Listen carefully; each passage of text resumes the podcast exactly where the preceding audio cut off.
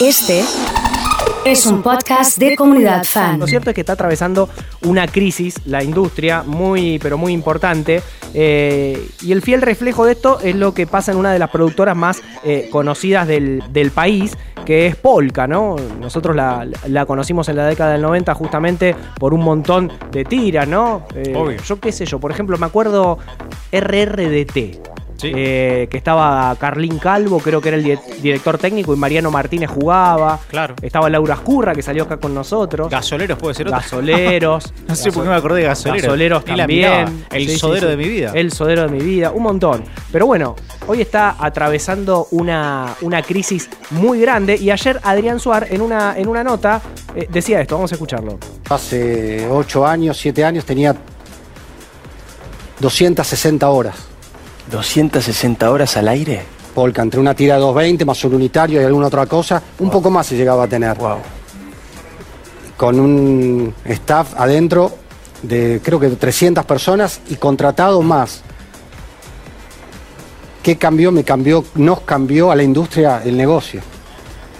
Ya no tengo esa cantidad de horas, tengo la, la gente y eso lo, lo venía sorteando y como digo siempre yo, siempre fui huyendo para adelante.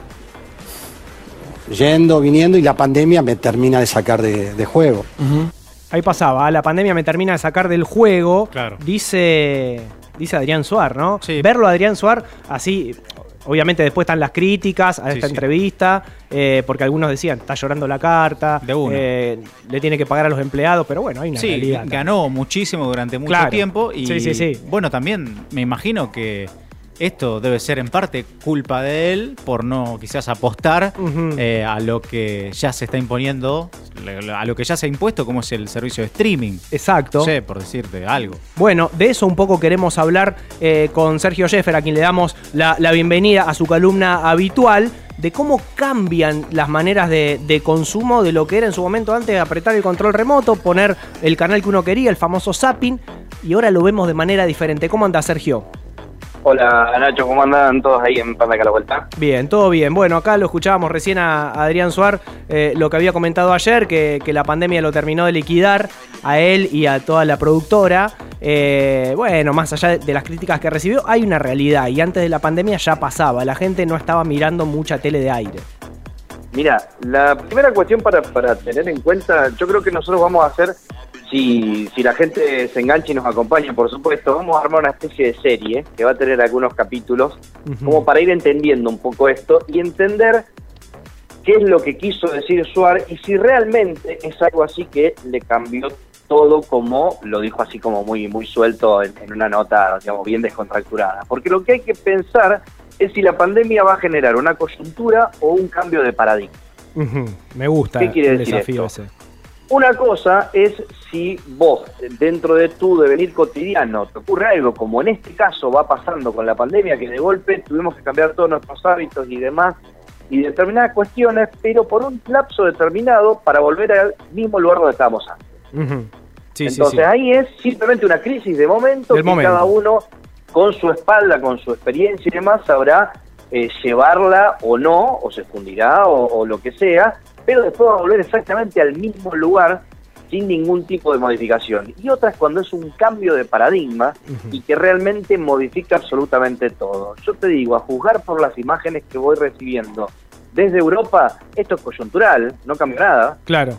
Esto después, cuando termine, va a volver la gente a, consumir de la manera que lo hacía. Pero bueno, ¿de, de qué manera se está, se está haciendo? ¿no? Porque acá, por ejemplo, está, que yo siempre lo, lo destaco, el, el caso testigo de Diego, que a la noche llega a la casa, pone un canal de aire y se clava a Jesús.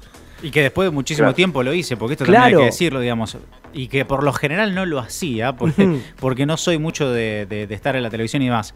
Pero sí, ahora lo he hecho y, me parece que no hay demasiada gente, no encontramos a mucha No. gente vos decís, "Bueno, che, este llega y pone ahí, ¿qué ve? Yo no encuentro. Porque no hay, aparte, no, no, a, no a hay. nadie que a la noche llegue y tenga un plan para ver tele de aire, por ejemplo.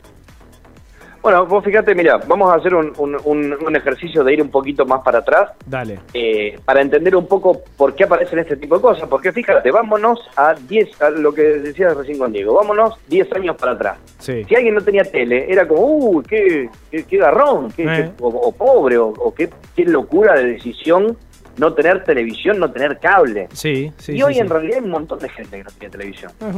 Sí, que lo Entonces, consumen en la compu. Justamente estamos hablando de un cambio de paradigma, que es lo que decíamos. Así que mira, si te parece, te voy a poner Dale. primero un ejemplo eh, que yo creo que ayuda a entender un poco todo, como para que vayamos hacia atrás, pero no tanto, y entendamos lo que implica lo que es realmente un cambio de paradigma. Que en este momento nosotros estamos viviendo la parte bien de... prof- El pico sería, ya que estamos con todo con tema de pandemia, el pico de la profundización del cambio de paradigma. Mira, Sí, pensá el momento en que se inventa el automóvil. sí. Bien, de repente cambió la vida por completo, es decir, desde lo que conocíamos como ese momento, como vida, cambió porque, por ejemplo, de entrada cambió el factor tiempo. Claro. A partir de ya llegar el automóvil, había, por ejemplo, comercialmente la posibilidad de ir y volver en el día eh, a, a un poblado, digamos, cercano, con lo cual aparece la- el factor tiempo que se hacen más cortos determinados tiempos y las distancias también. Aparece todo un desarrollo industrial que no existía vinculado a la mecánica. Aparecen choques, aparecen sí. heridas que no existían por choques, aparecen muertes. Aparecen las aseguradoras. afectada la medicina. Ahí está, Nacho, claro, exacto. Claro. Las aseguradoras. Hay que pensar las rutas de golpe, pavimentarlas o generar determinadas rutas y accesos para que el auto ande mejor. Y fíjate todo lo que hablamos, y, y en, en- en nada, porque fue muy resumido, Sí. y solamente con el invento del auto. Claro. Cambió Entonces, todo. Cambia absolutamente todo porque vos metés algo que culturalmente afecta a todo lo que se te cruce y genera justamente cambio de, de práctica, cambio de situación y todo un montón de cambios. ¿Qué es lo que, eh, cuál fue el invento que genera hoy lo que sería este cambio de paradigma que hoy decimos que estamos profundizando en realidad? No es un invento, una cosa como fue un auto, No. sino que tiene que ver con lo que pasó con el proceso de poder cambiar lo analógico a lo digital. Claro. Entonces, vos pensar, por ejemplo, esto, cuando se inventó la computadora, no había internet. Sí, sí, sí. Nosotros a veces nos olvidamos ese pequeño detalle porque creemos que vinieron de la mano y no fue así. No, yo tenía el. No me acuerdo que Windows era el inicial. Y jugaba y tenía, ponerle la, la planilla de cálculos y el Word. Claro, exacto. Y tenía jueguitos. El DOS. Sí, no me Y era guau, tenía jueguitos. Sí, sí, sí, sí. sí. Y no, de repente te encontraste por primera vez, por ejemplo, como les pasó a muchísima gente, con el término MP3. Claro, exacto. Y de repente teníamos un montón de música en la computadora y mirábamos de reojo los CDs y pare- parecían, como, parecían como los viejos discos de vinilo, una cosa que, ¿para qué voy a tener discos o CDs si tengo una, una carpeta y después un pen y un reproductor de MP3? Sí, sí, sí, sí. Entonces, vos fijate que el proceso en realidad, que es el proceso de analógico a digital, es lo que hizo que, por ejemplo, la música, música, la imagen, el texto, los videos, todo, pero voy a ir con la música porque quiero ir con este ejemplo, hizo que lo que nosotros escuchamos hoy en realidad estemos escuchando datos y música. Los músicos, por ejemplo, cuando escuchan un tema en MP3, a oído te marcan todo lo que perdió ese Claro, archivo sí, lo que de lo que es el formato original Sí, sí, sí. se rompió, eso, es muchísimo, exactamente, esa, Ujú. esa metáfora.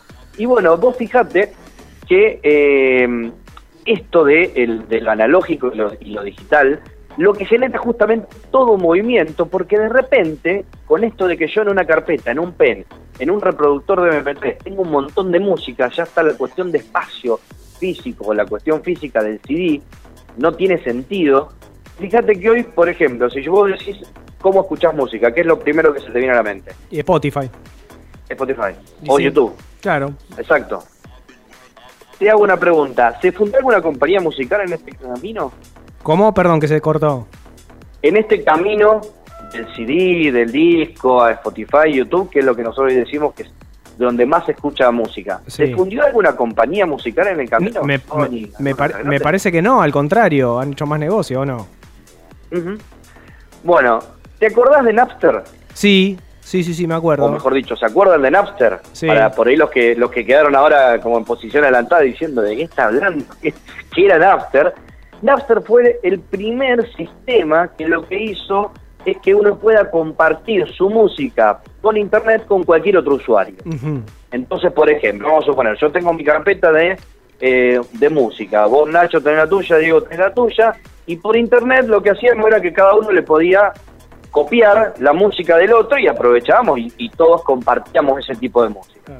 Y después Sí. por un pen o algo, entonces como que empezó a aparecer eso. Claro, de repente hubo un montón de gente que no compró más el disco porque lo podía bajar por Napster, porque alguno lo había comprado y lo había descargado en su Y se lo computadora. compartió a otros. Exacto. Y ahí de repente, claro, las empresas, como Sony, las grandes discográficas, empezaron a tener pérdidas, por supuesto. Claro. Y sí. Y hubo algunas peleas ridículas como Metallica contra Napster por derechos de autor. ¿Y qué pasa? Es un tiempo en el cual Napster explota y, y todo el mundo tiene Napster y la discográfica tiene pérdidas y está un poco perdida hasta que se acomoda. Y cuando se acomoda, lo primero que hace es eliminar por completo a Napster. Claro. que Directamente. desapareció por completo, porque los viejos eh, grandes mercados son los que, digamos, tienen que, que seguir existiendo y seguir facturando. Y siempre se reacomodan. Por eso, en esta frase de Suar, eh, si bien lo de Suar es algo coyuntural y no de cambio de paradigma, se van a terminar reacomodando. Y fíjate que hasta ahora todo lo que yo estoy hablando de computadora, de cambio de paradigma, de música, y no te toqué la televisión por nada. ¿O no? Sí, yo lo que, lo que noto, por ejemplo, en la, en la tele, es que eh, estas plataformas eh, vinieron, o sea, para quedarse, pero que se hicieron muy fuertes en el, en el último tiempo, me da la sensación. Eh, que mucha gente que por ahí no estaba tan eh, ávido de utilizarla, ahora arrancó a usarla con todo. Mira, yo te voy a dejar una, una pregunta ahí abierta, que es la siguiente. Si te dije que Napster vino a revolucionar todo el tema musical, a lo mejor hizo repensar las formas de compartir la música o de cómo hay que consumir la música, que está mucho más ligada a lo que es hoy Spotify, pero que no tiene nada de Napster y que tiene justamente una beta bien capitalista para que sigan, digamos, ganando plata las grandes discográficas. La pregunta es, en términos televisivos, ¿qué plataforma rompió absolutamente todo? En términos televisivos, ¿no? De, de- de consumo de No, no en televisivo, o sea, en términos General- de no, Netflix.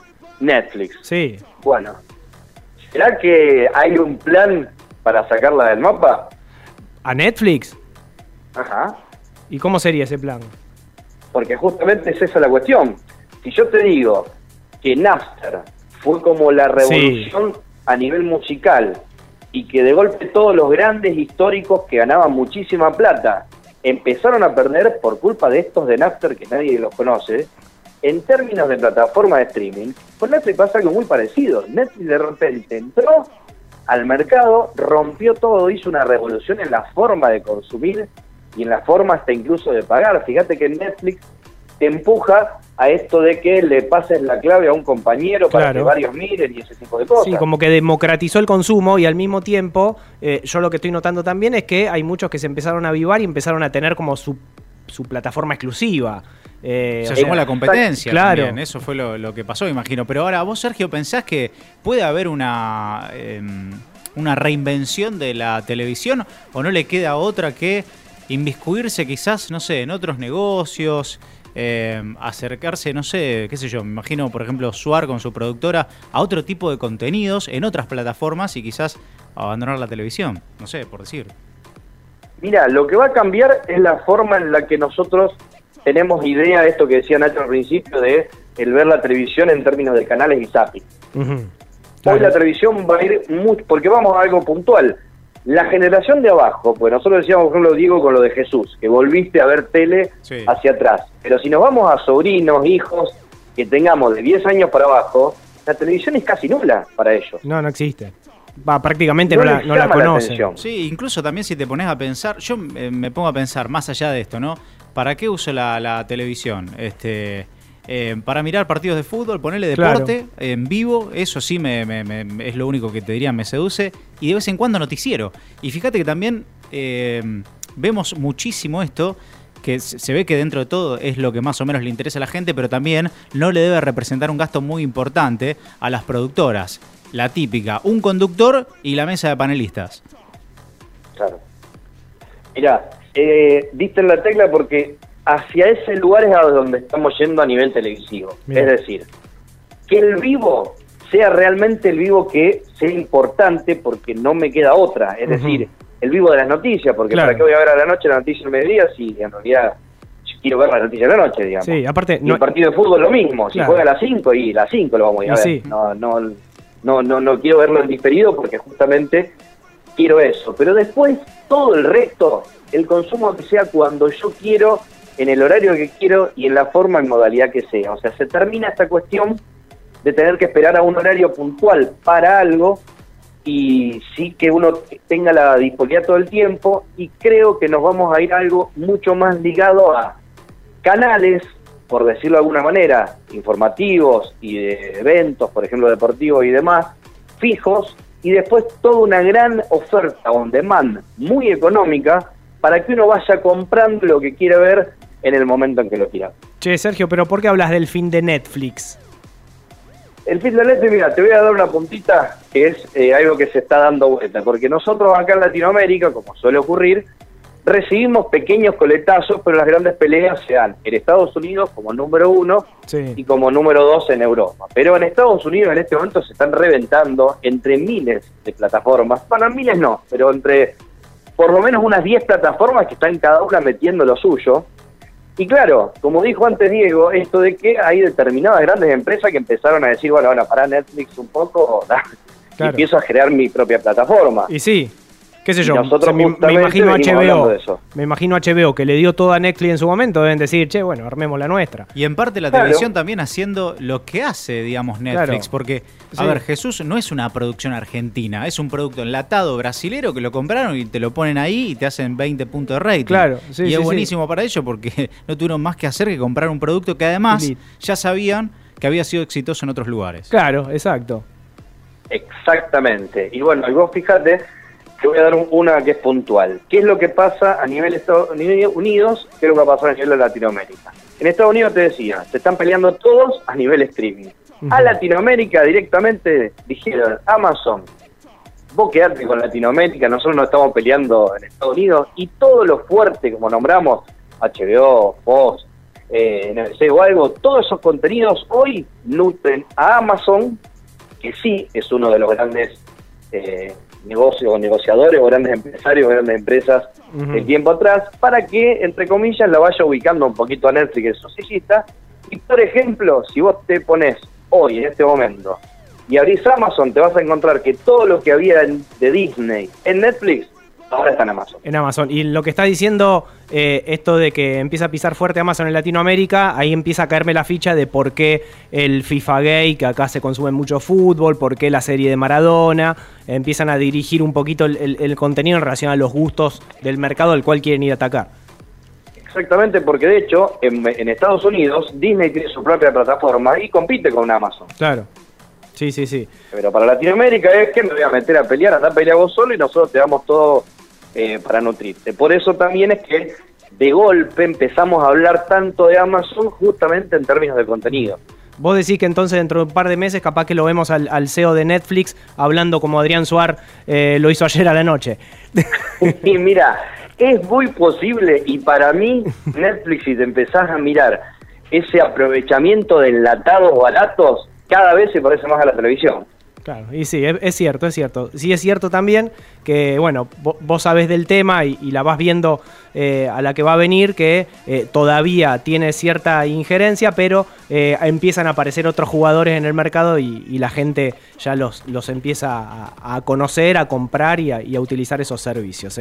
Así que, bueno, estu- estuvo buenísimo este, este panorama para entender un poquito de qué va la, la industria del entretenimiento, de la cual un poco, si bien esto es radio, todos vivimos acá también.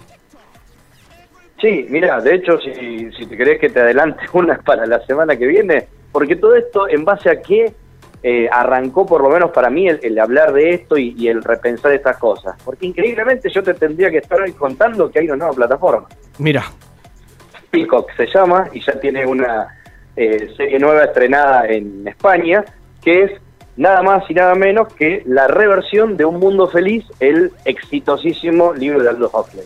Perfecto, excelente. Mira, de paso, de, así como si fuera un, pase corto, dejaste ya una, una, recomendación y una plataforma nueva que seguramente la vamos a explicar eh, en, otro, en otra columna. Eh, la verdad que un, un lujo esta. ¿Fue una especie de clase, puede ser?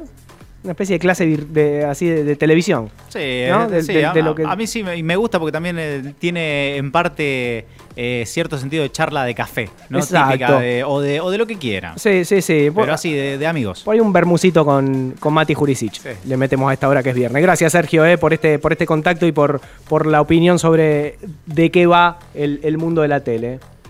Abrazo grande y de paso saludo a todos los alumnos que están escuchando, como siempre, Fan de acá la vuelta.